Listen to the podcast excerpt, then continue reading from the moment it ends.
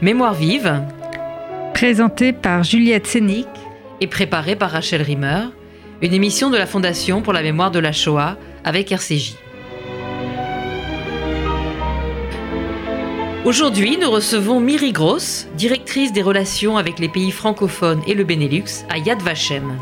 Yad Vashem, c'est un million de visiteurs par an, un centre dépositaire de la mémoire du peuple juif assassiné. C'est un musée, un mémorial, un centre de recherche et d'éducation unique au monde. Miri Gross, aujourd'hui vous êtes venue spécialement de Jérusalem pour nous parler du travail colossal d'archivage et de recherche effectué par les équipes d'historiens sur les noms des disparus, qui alimentent une base de données centrale. Depuis la fin de la guerre, on évoque le chiffre de 6 millions de morts dans la Shoah, mais depuis plus de 70 ans, on n'a pas encore fini de dénombrer et de nommer ces morts. 4,7 millions, c'est le nombre de noms aujourd'hui identifiés. Mais il faut faire vite, car il reste encore un million de victimes non identifiées. Pouvez-vous nous dire aujourd'hui ce qu'est Yad Vashem et ce que, et ce que ce centre fait? Oui, bonjour. Euh, Yad Vashem, euh, effectivement, est un centre international euh, pour la mémoire de la Shoah. Il comprend plusieurs monuments, plusieurs lieux de commémoration, dont le premier serait celui du musée d'histoire de la Shoah. Mais Yad Vashem n'est pas simplement un mémorial ou un musée, c'est un centre d'éducation, de recherche et de, documentation très important. Euh, Yad Vashem, effectivement, euh, repose, il a quatre piliers d'activité. Donc, le premier serait d'abord la commémoration. Ça, c'est commémorer, euh, selon la loi de Yad Vashem, les 6 millions de juifs assassinés pendant la Shoah. En essayant d'abord de les commémorer euh, comme le peuple juif, mais aussi individuellement. Ça veut dire Yad Vashem, c'est le, mémorial qui, donne qui redonne un nom, une identité, un mémorial pour chaque victime de la Shoah. Aujourd'hui, euh, je suis venue spécialement pour un projet euh, qui dure depuis dix ans, avec qui nous travaillons avec, euh, la- avec le soutien certain de, de la Fondation pour la mémoire de la Shoah, qui est celui de retrouver, identifier chaque personne. Ici, dans ce cas-là, on parle de, dans les territoires de la Grande Hongrie. Oui. C'est un projet qui est en train de se terminer d'ailleurs. C'est un projet qui, enfin, il est difficile de dire qu'il est en train de se terminer, mais il approche à une saturation de, de moyens et de, et de ressources, puisqu'on a, on est arrivé à plus de 80% des noms de victimes de la Shoah euh, retrouvés dans les territoires de Grande Hongrie. Oui, sachant que quand même en Hongrie vivaient 800 000 juifs C'est exact. avant la guerre. 600 000 d'entre eux ont été assassinés. Et, Et nous avons aujourd'hui euh, à peu près 575 000 de noms des victimes de la Shoah en Hongrie. Euh, ça, c'est, je sais, c'est les, les données que j'avais pour Mhm. 2016 en tout cas. Peut-être Oui. qu'entre-temps, il y en a eu encore un peu, mais on approche justement aux 600 000 juifs assassinés, ce qui est un travail euh, euh, qui a duré 10 ans, un travail très important et qui nous touche beaucoup, qui nous Oui, concerne. parce qu'au départ, on est parti de 220 000 noms, hein, c'est ça? Il y a Oui. 10 ans, on avait 220 000 noms. Ouais, 40% Et- du nombre de victimes, ouais. Oui. Donc ça, c'est vrai que c'est... Alors peut-être vous pouvez nous expliquer justement que- comment ça s'est fait, parce que donc sur la, sur la Hongrie, il y avait plusieurs choses. Il y avait ce qu'on appelle les DAFED, c'est-à-dire ce que les gens... Donc les euh, feuilles de témoignages ont été d'abord les, les premières euh, sources de, de, de noms qu'on a eu en général sur toute la base de données de Yad Vashem. Ça a été fait par les proches euh, des victimes qui ont rempli un genre de, le questionnaire. en fait, questionnaire on- qui, qui, voilà, qui rappelait le nom, la famille, euh, qui ils étaient, la- un, peu, un peu redonner vraiment le- euh, une identité à ces gens-là. Euh, donc ça a commencé comme ça. Pour, pour la Hongrie, il faut mentionner ici un travail très important de Serge Klarsfeld qui a fait euh, 12 volumes euh, de noms euh, avec Yad Vashem. 100 000 Un- noms. 100 000 ans. Un projet qui s'appelle Nevek. Euh, donc, euh, bon, Vous l'avez travaillé dans les années 80, dans Il les années commen- 90. Il avait obtenu, on a vu les, la liste des, Des des bataillons de travail, oui. Des bataillons de travail en Hongrie euh, Voilà. qui ont péri dans leur majorité. Et les fichiers de 80 000 juifs déportés de 11 comtés au district hongrois. Donc c'est c'est et, et, je crois que le, le, gouvernement hongrois aussi a accepté de collaborer. Il y a eu une fenêtre d'ouverture. Voilà, il y a eu des accords euh, souvent officiels, pas toujours, pas toujours, souvent aussi un peu des accords. Euh, et puis euh, avec Yad Vashem, donc nous avons mis en place une équipe, une équipe de chercheurs avec un historien, qui ont, dont le but était de retrouver tout document tout document, toute information concernant euh, les Juifs de, Hongrie, euh, jusqu'à aller voir des fiches de paye, des, des, déclarations d'impôts, euh, vraiment tout document possible pour, pour voir ce qui s'est passé. Et puis, en, tous ces documents ont été envoyés à Yad Vashem à Jérusalem.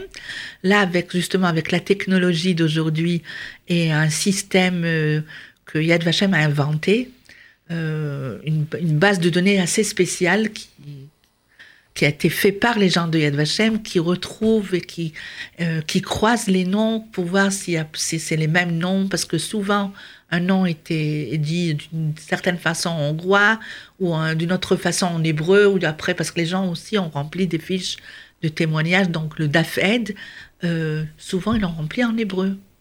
Et après, retrouver le nom, voir c'est que Arié, c'est le même nom en, en, yiddish, en hébreu ou en polonais, ce n'était pas toujours évident. Euh, donc ils ont trouvé ce système euh, et puis maintenant euh, tous les noms, tous les documents qui arrivent à Yad Vashem sont scannés d'abord, ensuite sont catalogués et selon des mots clés et puis voilà et maintenant c'est pour cela que nous arrivons à, avoir aujourd'hui 4 millions 7 noms de victimes de la Shoah. C'est-à-dire que la technologie, en fait, a pris le relais de la, de la, de la méthode de Serge Schwarzfeld, qui a, qui a été le grand initiateur. Et la technologie a permis euh, bah, une recherche de masse, quoi, si on peut dire.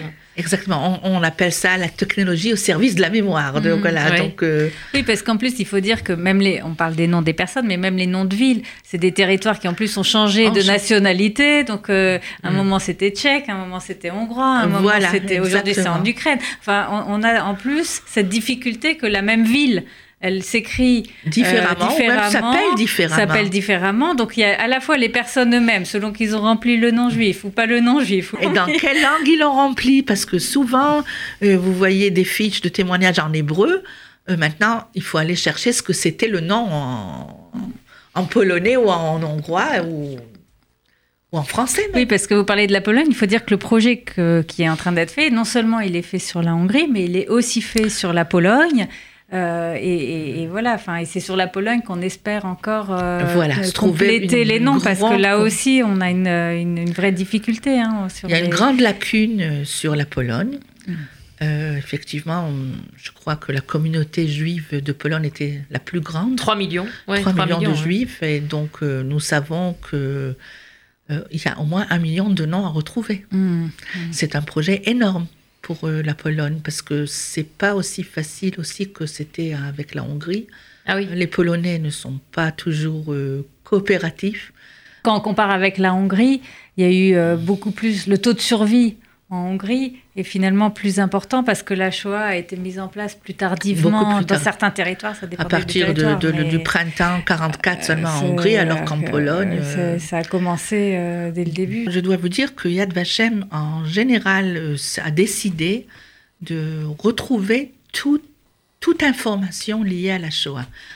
D'ailleurs, depuis, depuis, cinq ans, Yad Vashem a lancé une campagne qui s'appelle la collecte des fragments, euh, euh, en Israël, en Israël, où on demande aux gens d'apporter tout ce qu'ils ont de, de leurs parents, de leurs grands-parents, qui est lié à la Shoah, qui était pendant. Et puis, normalement, ils apportent quelque chose, un objet ou un document ou une photo. Il y a toujours l'histoire derrière. Et nous, on refait l'histoire, on la reconstruit, on leur redonne une. Je ne sais même pas si on peut dire, on leur redonne une certaine vie, mm. entre guillemets, parce que les nazis, euh, ce qu'ils voulaient, c'est simplement anéantir euh, le peuple juif, mais pas seulement, anéantir leur mémoire. Oui. Oui, et ça, je pense que c'est important de le souligner parce que, bon, à Paris, nous, on a le mémorial de la Shoah où on peut aussi amener des photos, on peut aussi documenter la vie. Euh, et, et, comme Yad Vashem, le mémorial continue à collecter tout ce que les gens peuvent apporter qui concerne leur famille. Mais à Yad Vashem, on a aussi les objets. C'est ça ce qui est incroyable. D'ailleurs, le, musée, le musée d'histoire de la Shoah, quand il a été conçu, il a été conçu avec des objets. Avec des objets. Je peux vous raconter une histoire enfin, d'une famille, la famille Orenchik. à Yad Vashem, on voit un petit lit de bébé. Et après, on voit une carte postale qui a été jetée par euh, d'un wagon de la mer, qui écrit euh, Sauvez mon bébé de deux ans, sauvez mon petit Richard, il est tout seul, il a été pris. Et puis, quand on voit ça à côté du petit lit, et de, je crois qu'il y a aussi une petite chemise rouge, euh, comme ça, toute liée à la même famille, c'est une histoire de vie, c'est une histoire d'une famille qui a été complètement massacrés, quand on assassiné, euh, et chacun séparément. même le bébé a été pris séparément. Donc, euh, on est en train de refaire, de reconstruire toutes ces histoires pour raconter leur, pour raconter pour raconter, d'ailleurs, du coup, ça me fait penser aussi à, un livre là qui, vient d'être euh, traduit en français qui s'appelle L'ourson de Fred, où c'est aussi une histoire d'un petit ours qui était en vitrine à Yad Vashem. Qui est toujours, en, vitrine À Yad, vitrine à Yad Vashem. Euh, nous avons eu pendant longtemps une exposition qui s'appelait Ce ne sont pas des jouets d'enfants. Euh, selon une de Janusz Korczak. Et puis, ce, ce, petit de ourson Fred est toujours en vitrine. En vitrine. Et là, le livre, je le dis pour les auditeurs qui ont des enfants, euh, vient de paraître. Enfin, l'année dernière, il est paru, euh, traduit euh, en français. en français avec le, D'ailleurs, je peux aussi vous raconter qu'aujourd'hui, sur notre site internet en français, il y a une nouvelle exposition virtuelle qui s'appelle Ce sont mes dernières lettres ou les dernières lettres de la Shoah, avec des cartes postales, des lettres retrouvées qui raconte de nouveau une histoire. Mm. Mais alors, il y a les objets, il y a les lettres, mais vous, vous, me dites que vous recevez encore des témoignages que... Toujours. On reçoit des témoignages. Euh, que vous avez été contacté aussi par une dame dernièrement, justement, pour remplir euh, un nouveau DAFED euh, Non, non, non. J'ai été contactée par une dame qui a été, que je vais voir ce soir, qui a été sauvée par une famille de justes et que quand je lui ai parlé, j'ai regardé, j'ai vu qu'elle n'a jamais rempli de DAFED, donc je vais lui apporter ce soir les DAFED à remplir. Mmh. Donc, c'est, parce que ça, je pense qu'il faut aussi que, nos auditeurs euh, l'aient en tête. Ceux qui n'ont pas encore rempli des DAFED pour les membres de leur famille. Merci euh, de le faire, parce que c'est toujours encore une autre information que nous cherchons, que nous voulons. Parce que finalement, tous ces DAFED sont euh, sont mis à la disposition, à la disposition, mais plutôt euh, d'abord à la disposition du public sur notre base de données, mais ensuite ils sont aussi euh, un genre de, je ne sais même pas si je peux le dire ça, de pierre tombale peut-être dans la salle des noms. Il y a, mm. chaque, victime a son dossier dans la salle des noms. Quand vous, mm. vous voyez la salle des noms dans mm. le grand musée de, Yad Vashem, vous voyez des dossiers. Chaque dossier, c'est un nom et donc là, maintenant que ce site est disponible en français, voilà, les, les gens qui avaient fait ces, ces, démarches il y a quelques années, aujourd'hui, on peut retrouver, on peut enrichir, on peut faire. Voilà, donc sur le site euh, disponible donc euh, à partir de demain euh, au public, accessible au public francophone. il est possible de rajouter des informations, de mettre des photos scannées, de nous envoyer euh, de, faire des corrections s'il le faut, parce que il arrive aussi qu'il y ait des petites fautes de date de naissance ou de, ou de nom qui a été mal interprété, ou des fois on dit on n'a pas, pu savoir s'il s'agissait d'un homme ou d'une femme, donc il y a des petites erreurs de ce genre. Euh, donc euh, bien sûr, le public francophone entre les autres publics euh, peut toujours rectifier et enrichir euh, nos informations et la base de données de Yad Vashem. Et, en vous écoutant tout à l'heure, euh, quand vous parliez aussi du site et des ressources et de tout ce que vous mettez en ligne, je crois qu'il faut aussi qu'on dise un mot pour, pour les enseignants, parce qu'il y a aussi tout un travail qui est fait euh, la pédagogie de la Shoah, sur comment on exploite toutes ces histoires individuelles, tous ces documents, tous ces objets, et comment, pour les classes, euh, selon le niveau des élèves, on va pouvoir adapter. Et ça, je crois qu'il y a c'est aussi un travail. Donc Yad Vashem a donc un des, voilà, je parlais de quatre piliers. Un des piliers de Yad Vashem, c'est l'éducation, l'enseignement de la Shoah. nous avons construit une école unique dans son internationale. genre. L'école internationale de, pour l'enseignement de la Shoah, qui est vraiment unique. Je crois que ça n'existe nulle part dans le monde. Une vraie école mm-hmm. Euh, dotée d'enseigner les enseignants, d'entraîner de, les gens comment enseigner la Shoah dans, dans, des, dans des publics différents. Donc nous avons des séminaires en beaucoup de langues, enfin toutes langues possibles. Et je dois avouer que aussi dernièrement, nous avons des séminaires français avec l'aide du comité français pour Yad Vashem qui a décidé d'envoyer, euh, de financer euh, des séminaires qui viennent euh, d'enseignement français, donc d'enseignants français, qui viennent à Yad Vashem à Jérusalem pour une semaine d'études. Et je crois que ça a été une grande réussite et j'en suis fière. Ouais. Et puis vous avez différents programmes, je crois. Hein. Il y a un programme pour les écoles juives, il y a un programme pour les écoles. Il y, a, beaucoup de programmes. Il y a un programme pour les écoles juives, il y a un programme pour les écoles non juives, il y a des programmes pour, euh, pour des soldats, il y a des programmes euh, pour des enseignants dans des, dans des, euh, des, établissements particuliers. des programmes pour les handicapés. Donc en fait, il y a, d'une part euh, euh, les programmes que vous proposez, et est-ce que d'autre part, il y a des visites spontanées aussi? Normalement, les gens viennent, ils commandent une visite, ils demandent une visite guidée. Mmh. Autrement, il y a des gens qui viennent euh, comme ça, mmh. ils prennent un audio guide et puis ils font leur visite. Mmh. Vous diriez que justement dans ce public spontané, c'est qui aujourd'hui le, public de Yad Vashem? Public de Yad Vashem, bon, donc nous avons d'abord le dimanche tous les dimanches, nous avons l'armée, l'armée d'israélienne qui vient. C'est dans, dans leur euh, parcours, ils sont obligés de venir une, moins une fois, par, une fois dans, leur, dans leur service militaire euh, à Yad Vashem. Mm. Euh, il y a les écoles israéliennes qui viennent, là aussi, dans le programme, il y a une visite à Yad Vashem. Et il y a aussi, pour ceux qui partent pour les voyages en Pologne, il y a aussi une préparation à Yad Vashem dans, à l'école internationale. Donc il y a une préparation de quelques jours déjà. Euh, Ensuite, il y a les touristes. Les touristes qui viennent, je crois que Yad Vashem est le deuxième lieu visité en Israël, euh, après le, le Kotel, le mur de lamentation, euh, qui est le premier. Mm-hmm. donc Yad Vashem est le deuxième site visité par les touristes. Et effectivement, nous avons à peu près un million de visiteurs par an. Plus que le musée d'Israël, alors Plus que le musée d'Israël, euh, oui, parce que je pense que. Je pense. D'abord, il y a aussi les officiels qui viennent. Mm. Les officiels qui viennent, c'est dans le protocole, je suppose. Et puis, euh, et puis oui, euh, le musée d'Israël, c'est un musée, musée d'art. Alors que le musée de la Shoah, c'est une autre histoire. C'est le musée d'histoire de la Shoah.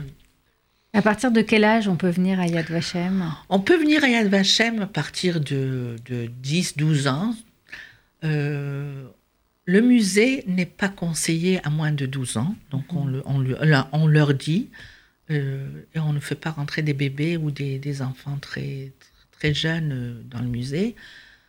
par contre, on leur fait visiter l'extérieur de Yad Vashem, l'exposition des enfants à l'époque qu'il y avait, parce qu'elles viennent on vient de la déménager simplement.